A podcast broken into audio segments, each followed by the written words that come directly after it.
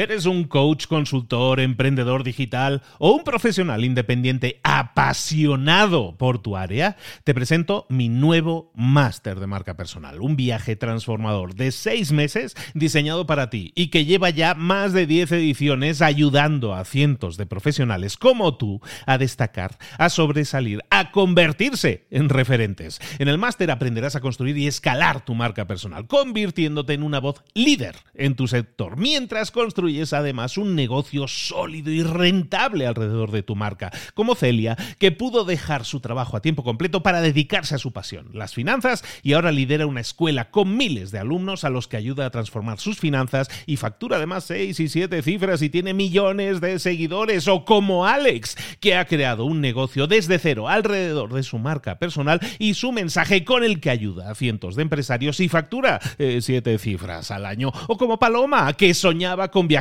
por el mundo y que ahora vive como nómada digital con cientos de miles de seguidores y más de 17.000 alumnos. Gracias al máster, su sueño pasó de ser una idea a una realidad rentable y reconocida.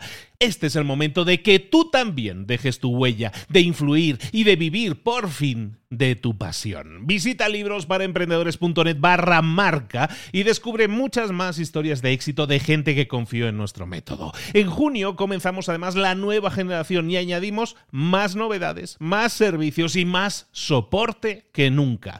Únete a la élite de profesionales que ya están cambiando sus vidas. ¿Estás listo? ¿Estás lista para desarrollar tu marca personal y ser nuestra próxima historia de éxito? Pues visita librosparaemprendedores.net barra marca y comencemos. Hola, hola, esto es Mentor 360. Hoy vamos a ver cómo analizar una idea para el largo plazo. ¡Abre los ojos! ¡Comenzamos!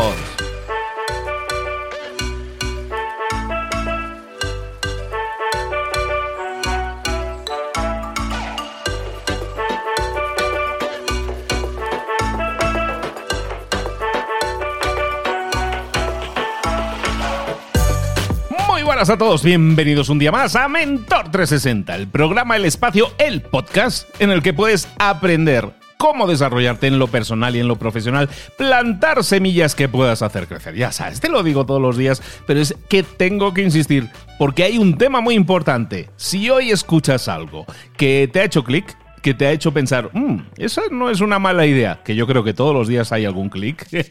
si has sentido ese clic, entonces te pido una cosa, que te detengas si estás en el coche, que te detengas un momento de aquello que estés haciendo, si es posible, no queremos accidentes, que te detengas en ese momento y lo anotes, que te envíes un mensaje a ti mismo, que de alguna manera estés en contacto contigo y te digas, hey, esta idea la tengo que poner en práctica hoy mismo hoy mismo, no algún día, no el lunes empiezo, no, hoy mismo. Ideas las tenemos todos los días, ocasiones para aplicarlas también. Lo que pasa es que decidimos no hacerlo, preferimos quedarnos en nuestra área de confort, en ese lugar en el que estamos muy cómodos haciendo lo que hacemos siempre, los hábitos que, componen nuestra vida. Pero si no estás satisfecho, si no estás satisfecha, no estaría de más que dieras ese empujoncito, que te enviaras un mensaje a ti mismo o te pusieras una alerta o un mensajito de esos del calendario para decir, hey, hoy a las 4 tengo cita conmigo para ponerme a aplicar esa idea. ¿Qué tal si eso además lo hicieras todos los días? Ponlo en práctica, aplícalo, envíame un mensajillo por allá a Instagram si quieres a arroba libros para emprendedores y a ver cómo te ha resultado. Te garantizo que te va a sorprender. Hoy vamos a hablar de liderazgo, estamos hablando de, de nuestro mentor al principio, bueno, de la temática que va a tocar nuestro mentor. No te hago esperar más. Vámonos con lo que importa. Vámonos con nuestro mentor.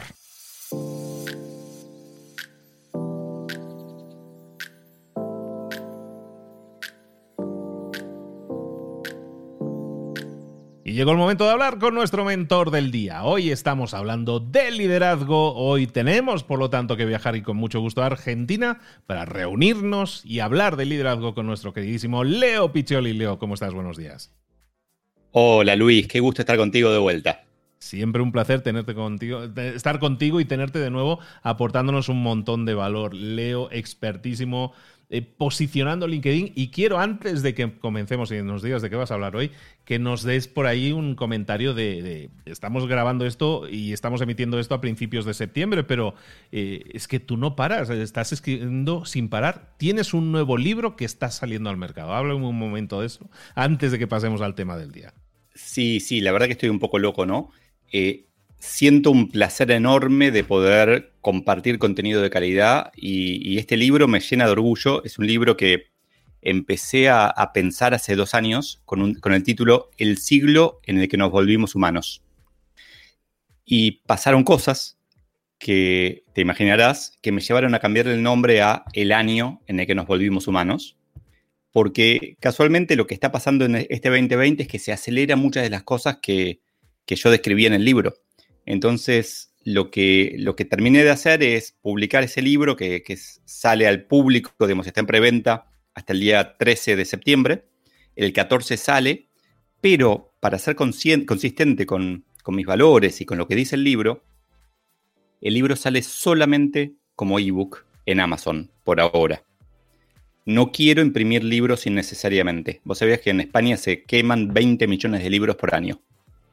Eso a, mí me, parece un, me parece un pecado, me parece terrible, sufro por los libros, por los árboles que fueron antes esos libros, por la logística de todo eso. Yo dije, si mi libro es malo, que muera en ebook.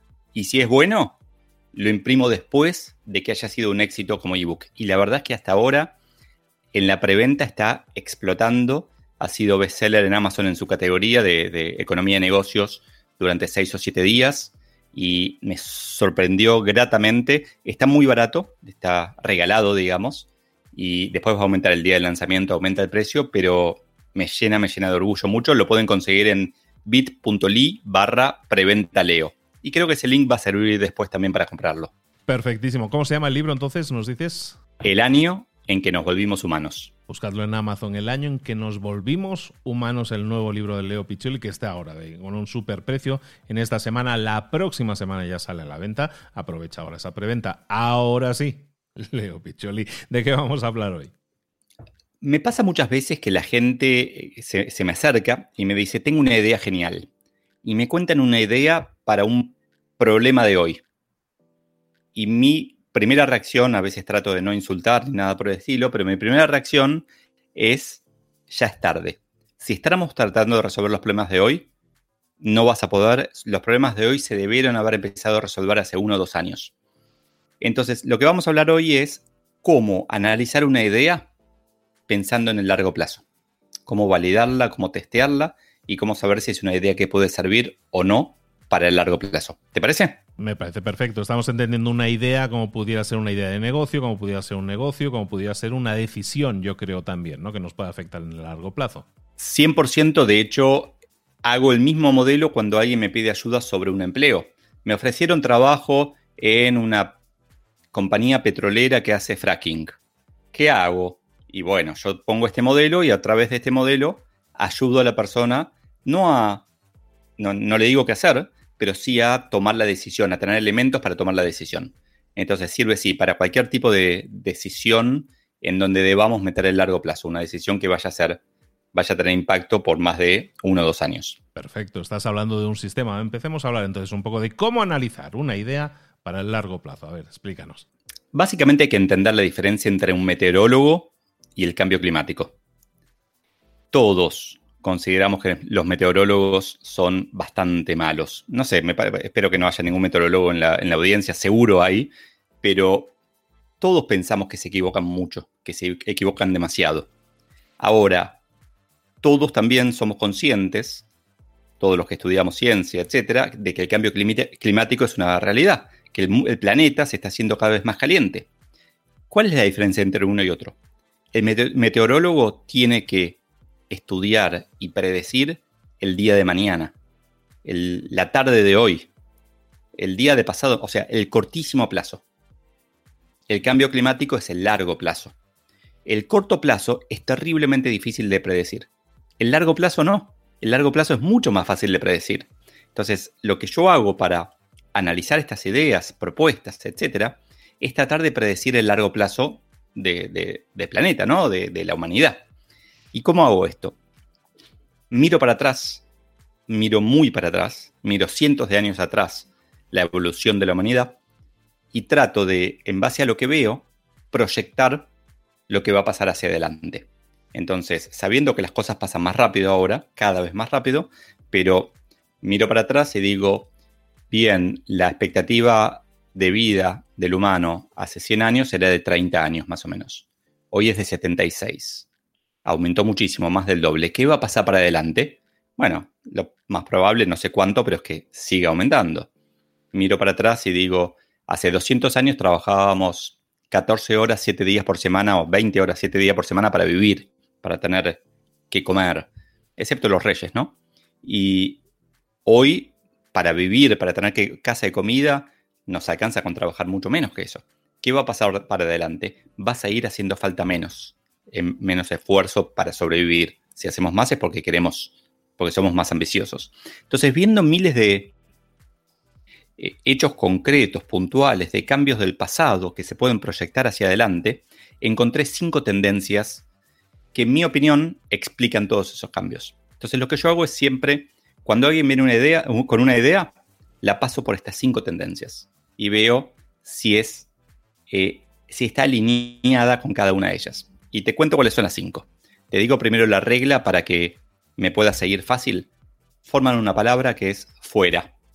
Bueno, es la palabra que tocó. O sea, me hubiera encantado que dé la palabra Leo genial, la frase Leo genial, pero no había tantas tendencias, pero quedó fuera.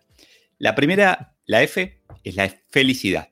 Es la idea de que, como dije antes, cada vez necesitamos trabajar menos para sobrevivir, por lo tanto podemos vivir más, por lo tanto podemos elegir qué hacer. Entonces tenemos la posibilidad de buscar más ser felices. Entonces cuando vemos que un muchacho de 17 años tiene su cabeza fija en la idea de irse a vivir al sudeste asiático, o alguien del sudeste asiático de irse a vivir a, Brasil o a algún otro lado, eh, lo que estamos y, y, nosotros de 40 pensamos, eh, esta persona, este muchacho no está pensando en su futuro, tal vez nos equivocamos y en verdad lo que nos pasa es que tenemos un poco de envidia. Y, esta persona está siendo parte de esa tendencia. Nosotros viajamos mucho más que nuestros padres, nuestros padres más que nuestros abuelos, y nuestros hijos van a viajar más que nosotros. Entonces, el humano busca más y más la felicidad. Esa para mí es una tendencia que se ve claramente en el, la explosión hasta antes del coronavirus de todo lo que las empresas que se dedican a los viajes, ¿no? Airbnb, por ejemplo, eh, aerolíneas low cost, etcétera, eh, se ve también en la gente que empieza a hacer teletrabajo desde una playa en vez de desde la casa. Eh, entonces hay muchos movimientos que llevan a esto. Esa es la F. La segunda es la U. Estamos hablando de fuera. La ubicuidad el hecho de que la tecnología está presente cada, cada vez más en más lugares, hasta estar en todos lados, fuera y dentro del cuerpo. Hace poquito, Elon Musk, en un evento prácticamente de reclutamiento de talento, contaba los avances de Neuralink, cómo conectaron el cerebro de chanchos a Internet y cómo un día vamos a poder llamar nuestro Tesla pensándolo, nada más. No sé si funcionará con otras marcas de autos. Habrá que, habrá que ver si, si hacen open source el software. Pero la tecnología está más y más presente en todos lados. Entonces tenemos que ser conscientes de eso y entender que eh, todo lo que vamos haciendo va a tener tecnología en el medio, lo querramos o no. La tercera es la E de exponencialidad. La lógica de que el cambio que vemos hacia atrás, que fue a cierta velocidad, hacia adelante va a ir más rápido. Siempre. El cambio mañana va a ser más rápido que el de atrás, que el de ayer. Siempre. Entonces, el cambio de pasado mañana va a ser más rápido que el de mañana. Esto es fundamental y es muy difícil de entender porque nuestra cabeza no está preparada para computar sucesiones geométricas como esta. Nosotros estamos preparados para pensar que todo, si, aumentó uno ayer, va a aumentar uno mañana. no vamos a entender que está aumentando el 10% por día. Entonces es importante entender que las cosas son cada vez más rápido, que es muy difícil estar al día con la tecnología, que vamos a tener que, por ejemplo, como hablábamos antes, una persona de 40 años va a tener que aceptar que alguien de 20 va a saber siempre más que, esta persona sobre tecnología porque va a adaptarse mucho más rápido. Y, es un dato de la realidad, o sea, el cambio es cada vez más rápido.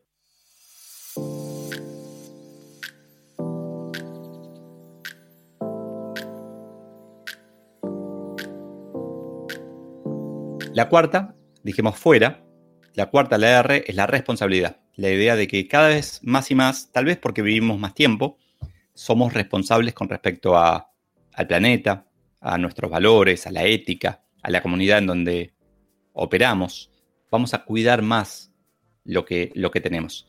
Tal vez es una expresión de deseo, pero yo lo veo, lo veo realmente en nuevas generaciones haciendo más y más compostaje, por ejemplo, o adolescentes no tirando papeles al piso o no fumando, de hecho, también.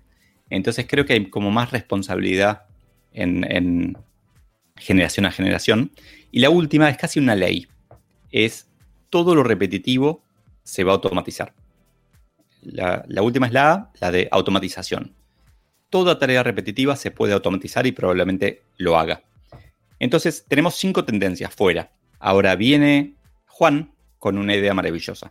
Quiere eh, dar un servicio, quiere poner una empresa de taxis. ¿Y qué hago yo si me pide ayuda? Si no me pide ayuda, ya aprendí que me tengo que callar la boca. Cuando no te piden ayuda, no hables Leo, porque no es bienvenida. Pero si me piden ayuda, lo que hago es, les pregunto un poco más, sobre la empresa y le empiezo a preguntar cómo impacta esa empresa en la felicidad de la gente y a que la gente va a estar más feliz porque va a tener menos estrés, porque voy a tener el taxi más cerca de, la gente, por decir algo, y van a llegar más rápido. Perfecto. ¿Qué tiene que ver con la tecnología, la ubicuidad, esta empresa? Y vamos a tener una app, van a poder hacer el pedido del, coche, no va a hacer falta hablar con el, con el chofer, que es algo que a nosotros los introvertidos nos, nos encanta, que no tengamos que hablar con un chofer.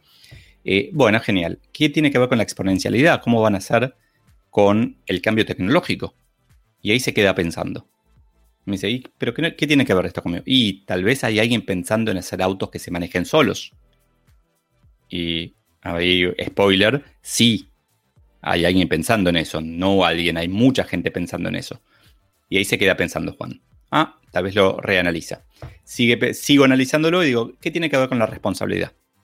¿Y qué tiene que ver? Y tal vez podés usar autos híbridos o, autos eléctricos, o tal vez podés, no sé, encontrar alguna forma de relacionarlo con, con, la responsabilidad, de montarte con lo que el mundo va a ser en dos años, no con lo que el mundo es hoy.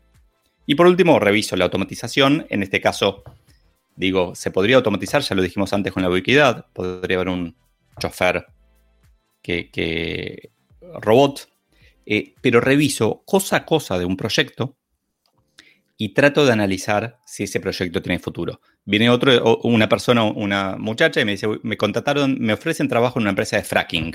Fracking es una forma de extraer petróleo relativamente moderna, mucho más cara, que tiene dudas sobre la ecología y que además al ser más cara tiene dudas sobre su viabilidad económica, porque el petróleo con toda esta crisis de coronavirus se aceleró muchísimo su reemplazo por otras energías. Entonces, y yo creo que se va a seguir acelerando. Lo paso por este tamiz de fuera, las cinco tendencias, y le digo, mira, tal vez te da felicidad a vos, pero a mí que, vayas a extraer petróleo no me da felicidad, atenta contra el medio ambiente, no, me parece alineado con la responsabilidad. Eh, tal vez usas mucha tecnología, pero eh, lo más probable es que cada vez se demande menos petróleo, porque somos como humanidad, somos conscientes de que el petróleo no es la mejor solución para la energía. Eh, y lo que espero que pase ahí es que esta persona se quede pensando y diga, ah, tenés razón, tal vez no es el puesto para mí, o entienda que tal vez es un puesto para un periodo corto, que en 10 años esa empresa no va a existir más. Entonces, yo lo que trato de hacer con este modelo, y lo hago muchas veces y lo hago para mí también, lo hago cuando, cuando me contratan para dar una charla en una empresa que di una charla hace poco en una empresa de, una petrolera, hace no tampoco, el año pasado. Y una pregunta que les hice a los geólogos, era una charla para geólogos y, ingenieros en petróleo, era, ¿qué pasaría si se encuentra petróleo en Marte?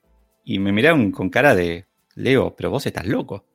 Y dije, no, pero a ver, si el petróleo en la Tierra vale tanto, si se encuentra petróleo en Marte y se puede traer a la Tierra, va a valer mucho menos. ¿No deberían estar pensando los geólogos en ese problema? Y se quedaron así diciendo, y empezaron a investigar, y después me enteré de que investigaron el tema, no hicieron nada todavía demasiado serio, pero de alguna manera el desafío que tienen las organizaciones es aceptar que, la realidad las va a desafiar, que la realidad va, que la realidad va a ganar, que si los humanos dejamos de usar petróleo, por decir algo, o dejamos de manejar, o dejamos de hacer tareas repetitivas, tu organización que extrae petróleo o tu organización que es, no sé, veía hace poquito que Amazon lanzó, eh, recibió aprobación para hacer entrega finalmente con drones en Estados Unidos. ¿Qué va a pasar entonces con los Rappi, Globos y los otros mandaderos, digamos, eh, en el larguísimo plazo? En el corto plazo nada, pero en el larguísimo plazo, incluso en Latinoamérica va a pasar, obviamente, como todo o sea, al fin y al cabo estamos todos comprando online, estamos todos recibiendo pedidos y la verdad que poner drones a entregar en zonas rurales tiene todo el sentido del mundo. Entonces, mi consejo con esto es, eh, cuando tenemos que tomar una decisión importante, laboral, de negocios, pensar no con la cabeza del Leo de hoy, sino con la cabeza del Leo de dentro de dos años decir, ok, ¿dónde, ¿qué es lo que voy a saber en dos años? ¿Qué es lo que voy a pensar en dos años? ¿Cómo va a ser el mundo en dos años? Y analizarlo desde ese punto de vista usando, yo uso este modelo fuera, felicidad, ubicuidad, exponencialidad, responsabilidad y automatización, pero se puede, hay muchos modelos para analizar el futuro, para ver las tendencias, y se puede, o sea, lo importante es mirar el largo plazo para tomar la decisión de hoy, no tomarla solamente con lo que sabemos hoy, con lo que vemos hoy, con nuestro bolsillo de hoy. ¿Qué pensás, Luis? Estaba pensando eh, a ver cómo podemos eh, dejar bien claro el mensaje de que, de que al aplicar esta fórmula lo que estás haciendo es mm, de alguna manera una bola de cristal y que, y que en el futuro muchas veces no sabemos lo que va a pasar, pero intentamos basarnos, como tú decías, en los datos que ya tenemos y en tendencias de lo que haya pasado. Simplemente por validar, ¿no? Porque en algún ejemplo veo que eh, una palabra se toma de una forma u otra. Eh, cuando hablamos de felicidad o ubicuidad, ¿estamos hablando de la nuestra o la de nuestros clientes? Estamos hablando a nivel humanidad, en realidad, en general, y la verdad es que a nivel puntual no lo sé. A nivel puntual de una sola persona, de un solo cliente, no lo sé. Sí sé que los clientes van a demandar felicidad, por ejemplo. Mm. Sí sé que si hoy tenés una empresa que hace a la gente feliz, ya tenés un activo de largo plazo que vale. Tal vez tenés algún problema para proveer esa felicidad. Si es una empresa, no sé, si es Walt Disney y tenés el parque cerrado, ¿no? Y ahí tenés un desafío de otro tipo. Mm. Pero creo que más y más, es más que esta cuarentena aceleró, todavía no lo vemos porque tenemos que estar libres para verlo, pero aceleró un, un cambio del gasto humano de bienes que no nos dan felicidad, sino que nos dan una ilusión de felicidad, a experiencias que sí nos las dan. Entonces, más y más va a pasar que vamos, nos dimos cuenta que no hace falta que cambiemos el colchón cada seis meses y el ahorro ese va a ir en definitiva a una experiencia que nos va a llenar más. Algo no tan físico, algo más de, de vivencia que nos va a hacer más, nos va a dar más satisfacción. Entonces, entender eso nos puede llevar a que ese negocio que estábamos pensando pueda ser mucho más exitoso si tiene en cuenta que la demanda, entre comillas, de felicidad va a seguir creciendo. Pues yo creo que queda claro, yo creo que queda claro. Estaba yo pensando ahora, que este silencio venía, que estaba yo pensando en, el, en un reto que proponer a toda la audiencia hoy. Y es que pensemos entre todos en ideas, vamos a analizar ideas, Vamos a analizar ideas y vamos a, aplicar este fuera, este método de felicidad, ubicuidad, exponencialidad, responsabilidad y automatización. Vamos a aplicárselo a esas ideas. Vamos a intentar idear cosas que cumplan con todos esos puntos. ¿Qué te parece, Leo? Me encanta. De hecho, me parece maravilloso que entendamos que no tenemos que pensar las ideas para hoy, porque hoy no vamos a poder implementarla, tenemos que pensarlas para mañana. Entonces pensemos qué va a ser el mundo de mañana y pensemos ideas y yo, bienvenidas todas las ideas, si, si, si alguien quiere feedback me a escribir y les doy un poco de feedback con mucho gusto. Me parece perfecto. Mira, sabes que ya liándola, acabándola de liar de todo y conectando con lo de tu libro. Vamos a hacer un mini concurso. No sé si hay que tener muchas reglas o no en estas cosas, pero vamos a hacer un mini concursillo y a la persona que gane yo me encargo de regalarle el libro de el libro de Leo del año en que nos volvimos humanos. Vamos a hacer ese concurso. Voy a publicar el día de hoy. Vas a ver en Instagram una publicación ah, relativa a este podcast, de, a este episodio de hoy.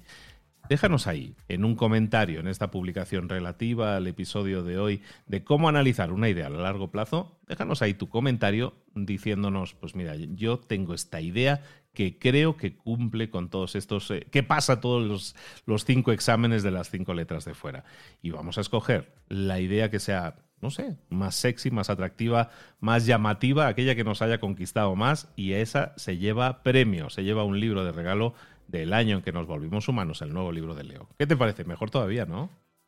Me encanta y si no, los, si no lo llegan a ver en tu Instagram, que lo vean en el mío, porque lo voy a replicar por todos lados, porque me parece súper, súper atractivo, divertido y nutritivo. Vale. Así que. De hecho, vamos a hacerlo así. Vamos a hacerlo así, multiplataforma. Sí, yo estaba pensando en corto plazo. No, estaba pensando yo mal.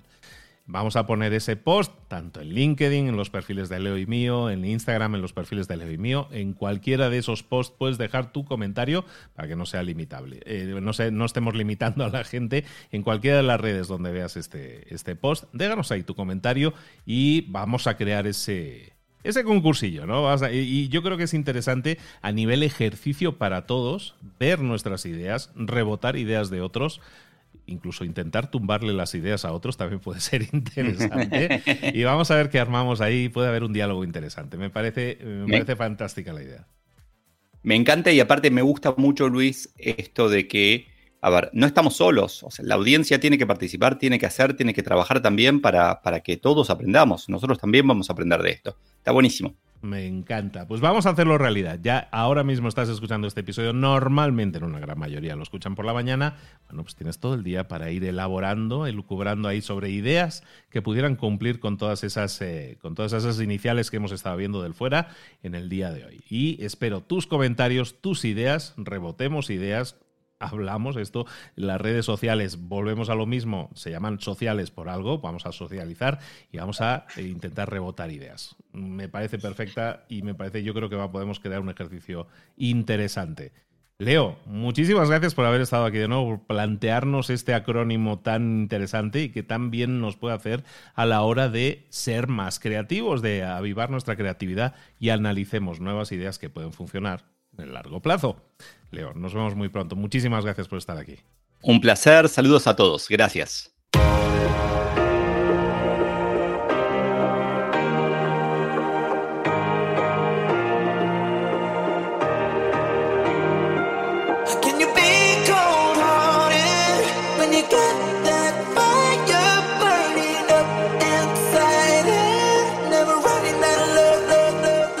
Cosas de las que hemos visto hoy ya las sabes. La mayoría del conocimiento que compartimos aquí ya lo sabes.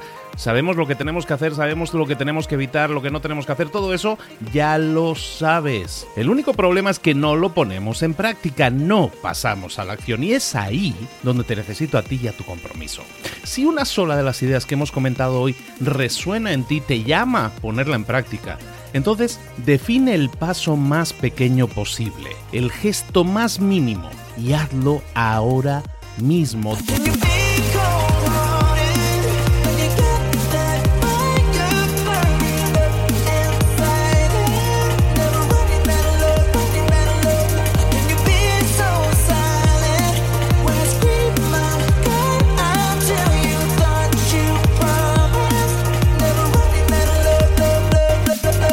Hablo de crecimiento personal, pero también de crecimiento profesional. Expandir tu red de contactos, mejorar tus relaciones con los demás, aprender alguna cosa nueva, poner en práctica una pequeña técnica que te ayude. Todo suma, pero solo suma si lo pones en práctica. No si piensas en ponerlo en práctica. Pensar en ponerlo en práctica no sirve, tienes que ponerlo en práctica, pasar a la acción.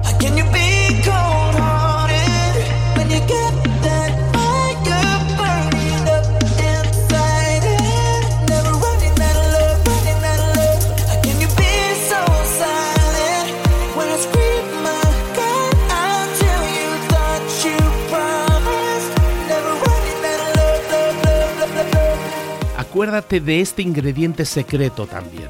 El ingrediente secreto es la actitud. Tu actitud. Tu actitud transmite.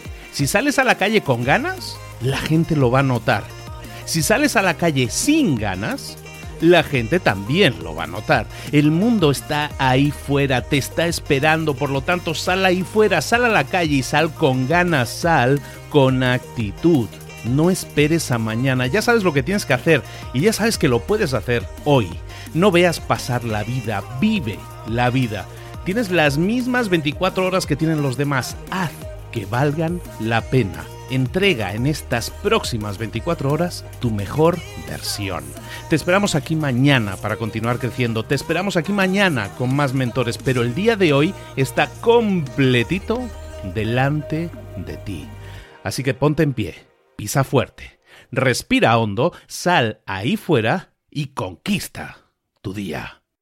¿Eres un coach, consultor, emprendedor digital o un profesional independiente apasionado por tu área? Te presento mi nuevo máster de marca personal, un viaje transformador de seis meses diseñado para ti y que lleva ya más de 10 ediciones ayudando a cientos de profesionales como tú a destacar, a sobresalir, a convertirse en referentes. En el máster aprenderás a construir y escalar tu marca personal, convirtiéndote en una voz líder en tu sector, mientras construyes es además un negocio sólido y rentable alrededor de tu marca, como Celia, que pudo dejar su trabajo a tiempo completo para dedicarse a su pasión, las finanzas, y ahora lidera una escuela con miles de alumnos a los que ayuda a transformar sus finanzas y factura además 6 y 7 cifras y tiene millones de seguidores, o como Alex, que ha creado un negocio desde cero alrededor de su marca personal y su mensaje con el que ayuda a cientos de empresarios y factura 7 eh, cifras al año, o como Paloma, que soñaba con viajar por el mundo y que ahora vive como nómada digital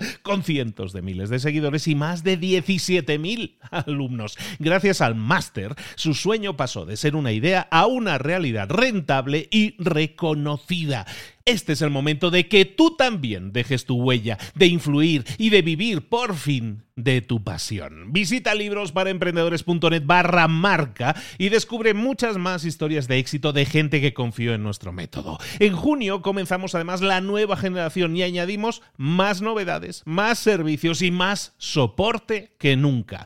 Únete a la élite de profesionales que ya están cambiando sus vidas. ¿Estás listo? ¿Estás lista para desarrollar tu marca personal y ser nuestra próxima historia de éxito? Pues visita librosparaemprendedores.net barra marca y comencemos.